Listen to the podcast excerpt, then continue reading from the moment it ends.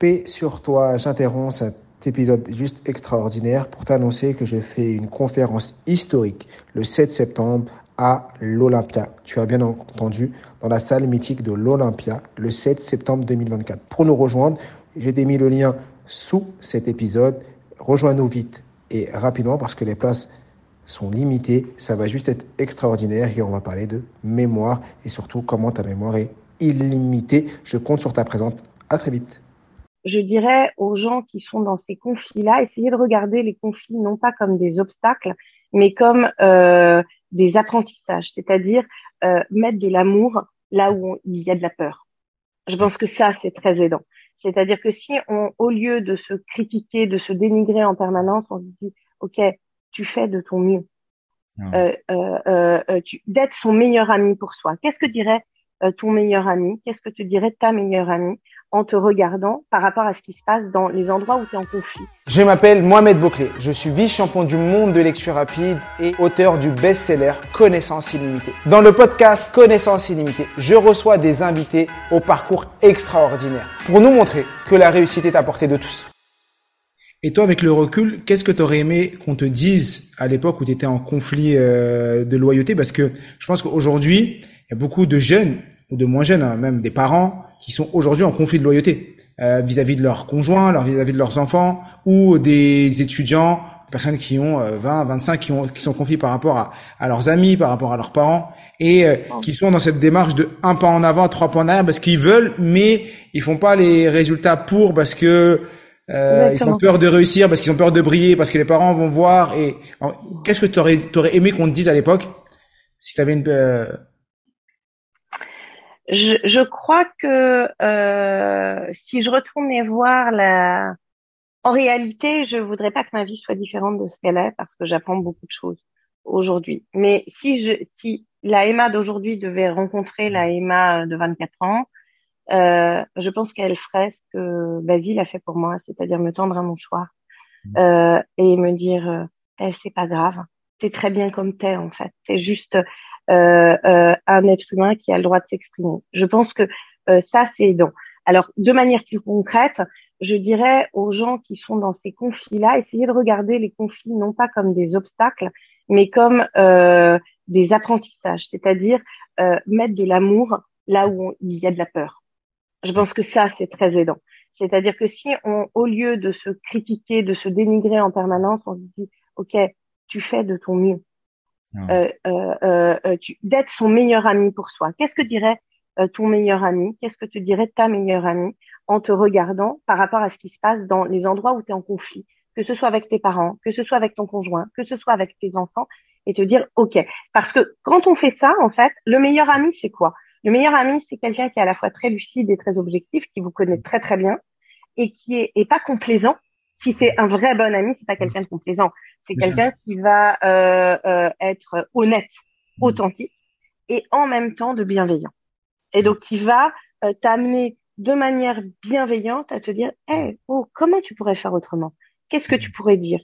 Voilà. Ensuite, je pense que et ça c'est la part de thérapeute à l'intérieur de moi qui parle et aussi parce que j'accompagne des couples ou que j'accompagne parfois des familles je pense que euh, le fait de s'ouvrir et de pas chercher à avoir raison. Mmh. en fait on s'en fiche d'avoir raison. Euh, mmh. euh, euh, beaucoup de conflits viennent du fait qu'on veut avoir raison. Mmh.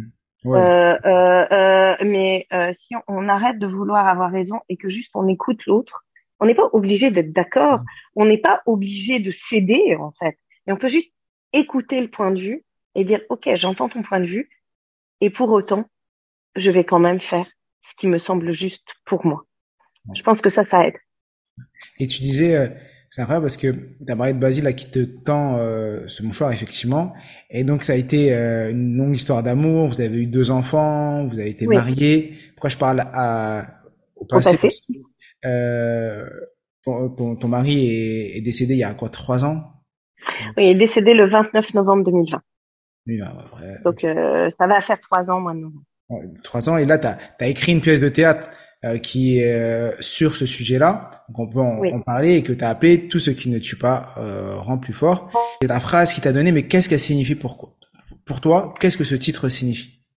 Alors, il y a plusieurs choses. Donc, euh, donc cette première phrase qu'il prononce dans le métro, euh, ce qui me tue pas rend plus fort, euh, tout ce qui me tue pas rend plus fort, euh, c'est la première phrase qu'il m'a dite euh, quand on s'est rencontrés. Donc, évidemment, euh, il y a quelque chose à cet endroit-là de très personnel, mais c'est surtout que quand il me dit ça, Évidemment, je ne sais pas quelle va être la fin de l'histoire mhm. euh, ou la fin de notre histoire. Bah, je sais même pas que ça va être le début mhm. parce que euh, je rencontre un homme dans le métro, il me fait un mouchoir, je me dis pas que ça va devenir mon mari et le père de mes enfants. Euh, ceci dit, à ce moment-là, je me dis c'est pas un truc bizarre quand même. Mhm. Mais euh, euh, voilà. Mais surtout, euh, cette rencontre avec Basile, c'est une rencontre absolument incroyable dans ma vie parce que cet homme m'a fait naître à moi-même et je crois que c'est ça l'amour. C'est-à-dire que en le rencontrant, il y a quelque chose qui a bougé à l'intérieur de moi parce que c'est une véritable rencontre. C'est pas juste, euh, euh, euh, bien sûr, on a vécu 15 ans ensemble, mais c'est pas que ça. C'est que euh, il correspondait pas forcément à mes critères. Euh, euh, Basile, j'étais pas, j'étais pas en train de me dire. Alors, il était grand et beau, mais euh, je veux dire. D'ailleurs, je trouve pas tellement beau quand je le rencontre. Ça l'énervait beaucoup. il me disait, bah, t'es vachement sympa parce qu'on tu parles de moi à tes copines. Mm. Euh, euh, mais je, je, je, crois surtout que Basile, il m'a permis d'aller visiter mes ombres euh, en m'offrant la possibilité de rencontrer aussi les siennes.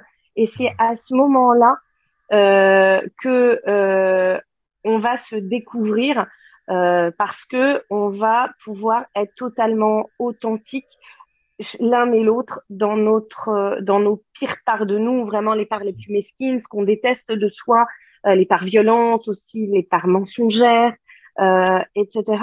Et grâce à lui et avec lui, en fait, je vais aller visiter tout ça.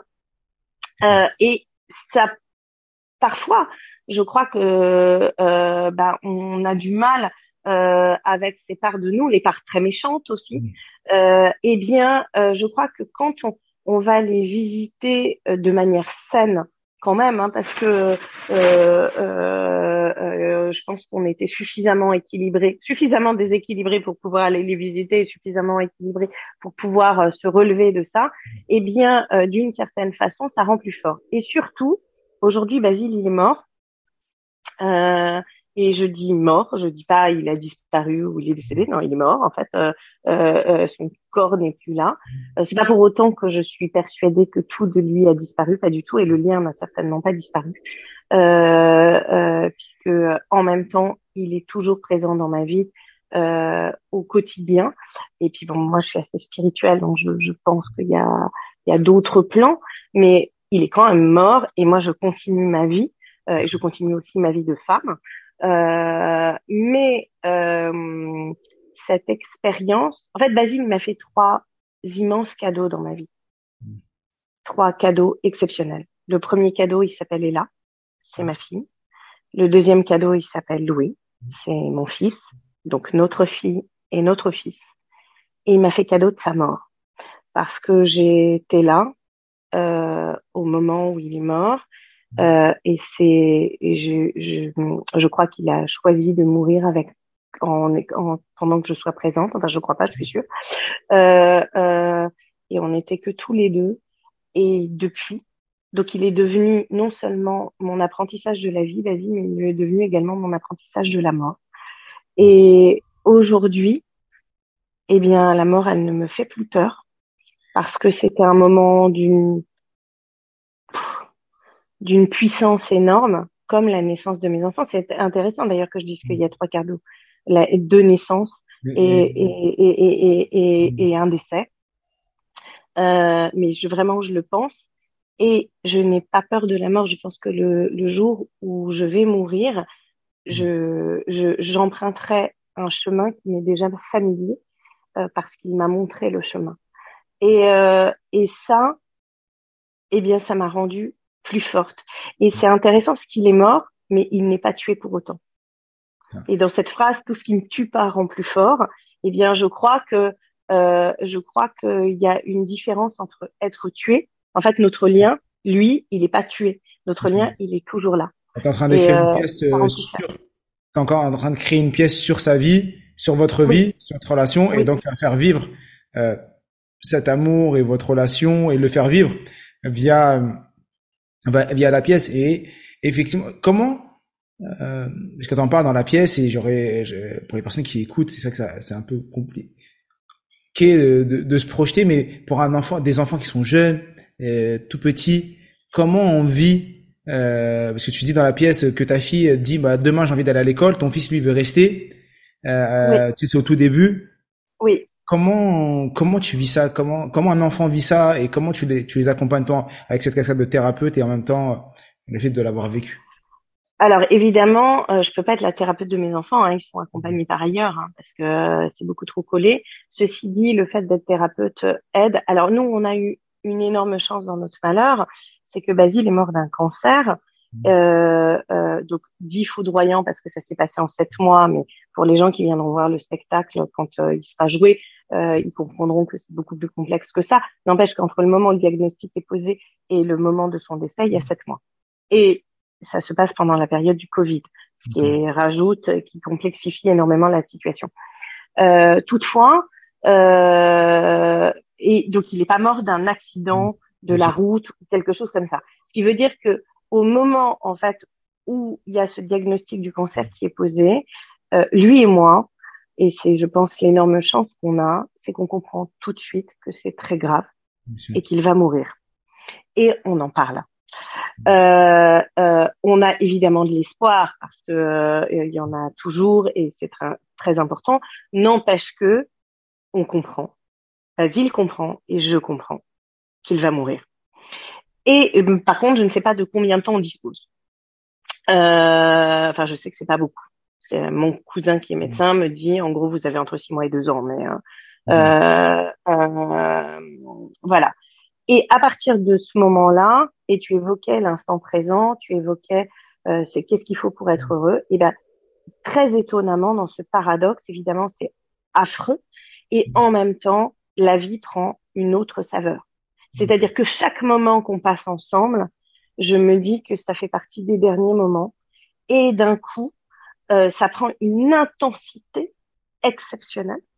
Euh, alors c'est pas que sympa. Hein. Euh, il y a des moments où on est en colère, où on s'engueule euh, mhm. et tout. Il y a des moments aussi tellement drôles. Enfin, je veux dire, on a vécu des moments mais hyper marrants. Et avec les enfants, eh bien c'est un peu pareil. Là où c'est beaucoup plus compliqué, c'est que mon fils à ce moment-là, à 4 ans, Ma fille, elle a, euh, elle a pas encore 7 ans. Elle va fêter les 7 ans euh, euh, pendant cette période. Euh, et euh, il se trouve que par chance, on a déjà parlé de la mort avec mm. les enfants, donc c'est pas un sujet tabou. Et on a évoqué mm. notre croyance dans les étoiles et tout ça. Donc heureusement, parce que ça va être plus facile d'accompagner le mouvement. Toutefois, euh, le plus dur, j'ai envie de dire à ce moment-là, au-delà de pour Basile de la perte de sa propre vie et de la peur de ne pas voir grandir ses enfants, au-delà de ma propre perte et de perdre euh, euh, mon amour, eh mm. bien, euh, ce qui prime, en fait, c'est les enfants. C'est comment on va pouvoir accompagner ces enfants, en fait, à grandir, alors mm. qu'ils vont grandir sans un papa vivant. Quoi. Mm. Je dis pas sans papa parce qu'en fait, le papa est toujours là et son énergie, elle est toujours là. Et d'ailleurs, peu de temps après sa mort, on a créé ce qu'on appelle un coffre au trésor de papa dans lequel euh, il y a plein d'affaires et ils peuvent aller euh, mm. voir dedans et rechercher. C'est pas tabou, on en parle, euh, euh, voilà. N'empêche que ça c'est très dur et il y a des moments qui sont très très très durs et il y a un moment qui a été absolument atroce, c'est le moment où on apprend que euh, la chimio ne marche plus mm. euh, et que j'annonce à mon fils euh, que euh, bah, les, docteurs arrivent plus à soigner son papa et qui me demandent est-ce qu'il va mourir. Et euh, donc c'est fou parce qu'il comprend hein, il a que, que 4 ans et demi mais il comprend. Là, à ce moment-là il a 5 ans il vient de fêter son anniversaire. Et que je lui dis bah ils vont essayer de le sauver mais il y a de grandes chances oui son papa va mourir. Et qui me dit cette phrase est-ce que ça veut dire qu'on va se tuer nous aussi? Et là je comprends pas en fait. Je dis mais non, on va pas se tuer. Il me dit, mais moi, je vais me tuer, moi. Parce que dans sa tête de petit garçon de 5 ans, si papa meurt, ça veut dire que lui aussi il meurt. Il fait pas le distinguo. Et donc, pour lui, papa va mourir, ben nous, on va tous se tuer. Et là, je, on va vivre une période très compliquée et notamment avec mes parents qui s'occupent beaucoup des enfants et tout, parce que mon fils veut vraiment mourir. C'est-à-dire qu'il veut vraiment physiquement se tuer. Euh, euh, euh, et, et, et, et, là, c'est très compliqué. Et par chance, et il y, a, y aura d'autres moments très difficiles avec les enfants où parfois ils m'ont dit oh, j'aurais préféré que ce soit toi qui sois morte, par exemple. Euh, et dans ces moments-là, je ne le prends jamais personnellement. Je sais très bien que ça parle pas de moi. Euh, euh, euh, et ça, il faut qu'ils puissent exprimer leur colère, exprimer leur violence euh, et la contenir et ça, je crois que c'est le plus difficile. Et aujourd'hui encore, alors que franchement, on va vraiment bien. Je dois dire que les enfants vont super bien. Euh, euh, ils sont heureux, c'est des enfants. Euh, T'as pas tellement de sens de dire ça, mais très normaux, qui s'éclatent, qui dansent, qui jouent, euh, etc. Euh, et moi, je vais bien. Vraiment, je vais très bien. Enfin, je veux dire, il se passe plein de choses géniales dans ma vie. Euh, mais il y a encore des moments qui sont les plus douloureux pour moi. C'est les moments où mes où mes enfants font des spectacles et que leur papa est pas là. Hmm. Et chaque fois, je pleure.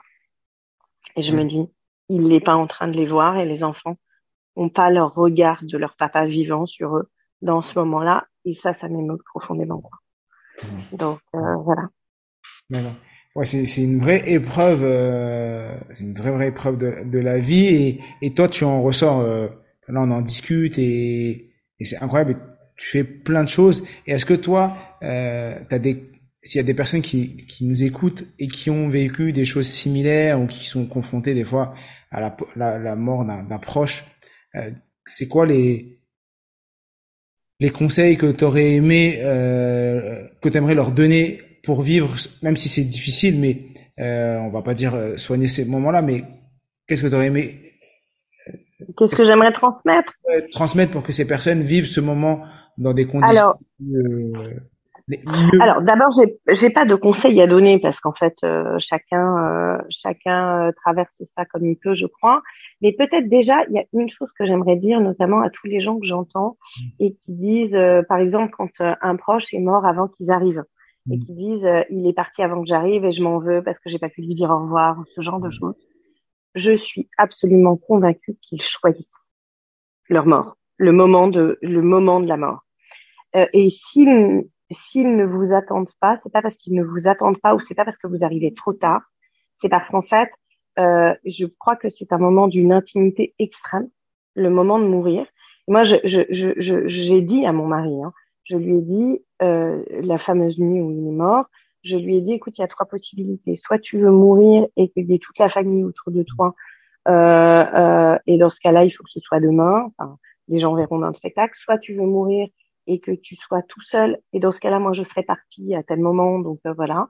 Mm. Soit tu veux qu'on soit que tous les deux. Et il est mort, on n'était que tous les deux. Mais je crois profondément, en fait, que ça, ils, ils choisissent parce que c'est un moment d'une.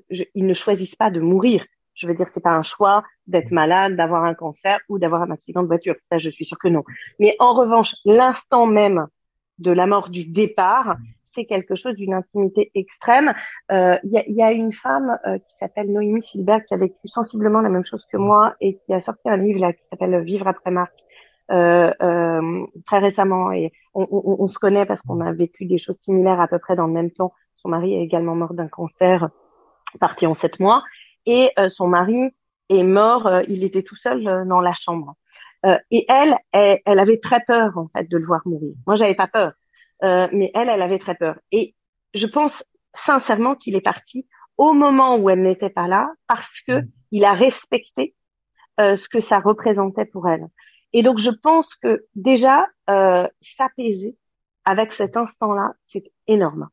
Je pense que c'est très important d'être apaisé par rapport à ça, euh, parce que je crois réellement que euh, la façon dont les derniers instants se passent, globalement, mm globalement, je parle pas dans le cas de crime atroce, mais euh, globalement, en tout cas, je parle vraiment de cette bascule-là, euh, euh, c'est quelque chose qui appartient au futur défunt. Et donc, d'être vraiment apaisé. Ensuite, sur le reste, j'ai envie de dire, et là, c'est presque plus la thérapeute qui parle, de s'autoriser à être dans toutes ces étapes du deuil. C'est-à-dire que tant que ben on est en mode survie, genre euh, oh c'est pas grave, ça, m'est arrivé, mais bon, c'est ok. Et donc dans quelque chose de l'ordre du déni, bah c'est ok. Et puis quand on sombre, bah c'est ok aussi. Et puis quand on est très très en colère, moi il y a une période où ça a été très compliqué avec ma belle famille et ma belle famille avec moi. Et aujourd'hui très apaisé, on, on s'entend vraiment très bien. Mais je pense qu'en fait on avait besoin d'être en colère. Mm. Mais pas parce que j'étais en colère contre eux ou que eux étaient en mm. colère contre moi. En fait, on était en colère contre la situation. Et Basile a eu cette phrase géniale euh, à un moment donné pendant, euh, pendant, pendant cette période où il m'a dit mais tu sais Emma c'est difficile pour tout le monde. C'est quand même énorme que ce soit lui qui dise ça parce que pour lui c'était pas dur. Hein. C'était pas pour lui c'était le plus dur. mais euh, euh, il était d'une immense dignité. Euh, euh, quand il dit euh, quand il dit tout ça et, et voilà et s'autoriser à toutes nos ambivalences et j'ai envie de le dire aussi quand on accompagne des gens malades moi il y a une scène dans le spectacle qui est, qui est, qui est une scène vraie hein, mais où à un moment donné j'arrive j'en peux plus parce qu'il y a eu ce moment tellement difficile avec les enfants et notamment avec mon fils et où je lui dis j'en peux plus j'aimerais que tu meurs une bonne fois pour toutes et évidemment je me reprends puis mais à ce moment-là et donc je lui dis pardon, je voulais pas dire ça. Et il me regarde et il me dit si si, c'est exactement ce que tu voulais dire. Et oui, à ce moment-là, dans l'instant où je le dis, parce que c'est tellement insupportable qu'il y a des moments où j'ai envie que ça s'arrête, en fait. Euh, euh, euh, et dans ces moments-là, après, je culpabilise, je m'en veux énormément. J'ai une chance inouïe d'avoir été avec un homme qui était en capacité d'entendre ça. C'est pour ça que je parlais des ombres tout à l'heure, de la violence et tout ça. Et euh, qui a été en capacité de comprendre ce qui se passait, euh, et il était loin d'être parfait, euh, euh mais euh, et je crois que quand on accepte d'être humain, en fait, juste simplement humain, et pas d'être parfait, pas d'être Dieu, eh bien, on s'apaise. Et donc, en tant qu'humain, on est traversé par de la colère, par de la peur, par de la tristesse, par de la violence. Et je crois que ça, c'est aidant. Et d'accepter aussi son propre rythme. En fait, chacun a son rythme. Et quand des gens vous disent bah ça devrait aller ou souris ou euh, merde quoi. Ouais. Enfin, euh, j'ai envie de dire, euh, euh bah, chacun fait comme il peut et traverse comme il peut. Et je, je crois, je crois que c'est ça que je pourrais dire. C'est pas tellement un conseil, mais c'est plutôt d'être à l'écoute de soi. L'écoute de soi. Wow. Ben, merci Emma parce que ça fait déjà une heure. J'aime bien. déjà une heure qu'on parle. T'as donné tellement de choses. J'ai encore plein de questions, mais j'aime bien faire en sorte que les épisodes ne durent pas trop longtemps parce que pour les personnes qui écoutent. As raison. Euh, et tu nous as partagé tellement de contenu sur euh, que ce soit la, première partie euh, et sur cette épreuve de la vie qui est juste une épreuve très difficile. Hein. Quand je t'écoutais, je je me projetais moi en train de perdre un, un proche et tout, et ou voir ma femme moi partir et c'est des choses euh, très euh, voilà je vois à, mes mots comment je parle que c'est quelque chose il y a beaucoup d'émotions euh, quand, quand on t'écoute et je pense que les personnes qui vont nous écouter vont avoir énormément beaucoup également des, émotions en écoutant cet épisode est-ce que tu as un dernier mot une dernière chose à partager à tous les auditeurs de, du podcast euh, un, truc que tu as aimé que t'as pas encore dit que tu aurais aimé dire que ce soit pour les inspirer les motiver ou autre? Oui, euh, il y a quelque chose que j'aimerais dire. D'abord, quand euh, il y aura mon spectacle, venez le voir. Je vais avoir besoin de public et pensez à prendre des mouchoirs, mais ce sera offert dans la salle. Euh, donc, euh, je retransmettrai euh, les dates, etc. Et puis comme ça, ils pourront euh, voir. Donc, donc, donc, ça, c'est juste très concret. Je fais ma promo. Vous voyez, je pars pas le nord. non, la chose que je voudrais pour la, dire. promo, attends, pour la promo, sous l'épisode, comme toujours, il y aura les réseaux sociaux de Emma, donc son Instagram, il y aura son site internet. C'est comme ça pour aller voir. Et bien sûr, le jour où ton spectacle est prêt, tu me diras moi, je serai un des premiers à venir. Et bien sûr, s'il y a un lien, je le remettrai sous l'épisode avec grand plaisir. Trop bien. Euh, non, ce que je voudrais euh, euh, partager juste en plus, c'est donc en 2018, j'ai créé un spectacle sur la lumière. Et en faisant ce spectacle, euh, j'ai rencontré des astrophysiciens. Et euh, j'évoquais le, le, signe tout à l'heure et le fait que je demande à mon étoile euh, de montrer le chemin euh, et ben en fait ça c'est pas euh, juste une métaphore, c'est une réalité parce que je ne sais pas si vous le savez, mais nous sommes tous faits de poussière d'étoiles. Je veux dire réellement et physiquement, c'est-à-dire que les atomes de notre corps euh, c'est de la poussière d'étoiles. Euh, euh, et je crois profondément que si on se relie à notre énergie profonde qui vient des étoiles, et encore une fois, c'est pas une métaphore, ça c'est de la physique, euh, eh bien, euh, euh, cette poésie qu'on a quand on regarde un ciel étoilé et qu'on se dit, et que dans le roi lion, euh, euh, Mufasa dit euh, à Simba, regarde le ciel parce qu'il y a tout tes ancêtres et qu'à un moment donné, ils regardent le ciel et qu'ils regardent les étoiles, et ben ça, c'est pas juste une métaphore, en fait, c'est une réalité. C'est-à-dire que c'est de la physique. Et donc, je parlais de spiritualité tout à l'heure, c'est pas croire en Dieu, enfin, après chacun il met ce qu'il veut derrière, mais ça, c'est réellement de la physique. Et je pense que de se dire ça, qu'on est de la poussière d'étoiles euh, et qu'il y a à l'intérieur de nous quelque chose d'à ce point précieux qu'il est capable de briller comme les étoiles, eh bien, on peut tous s'y relier. Ça s'appelle l'énergie et ça s'appelle la lumière.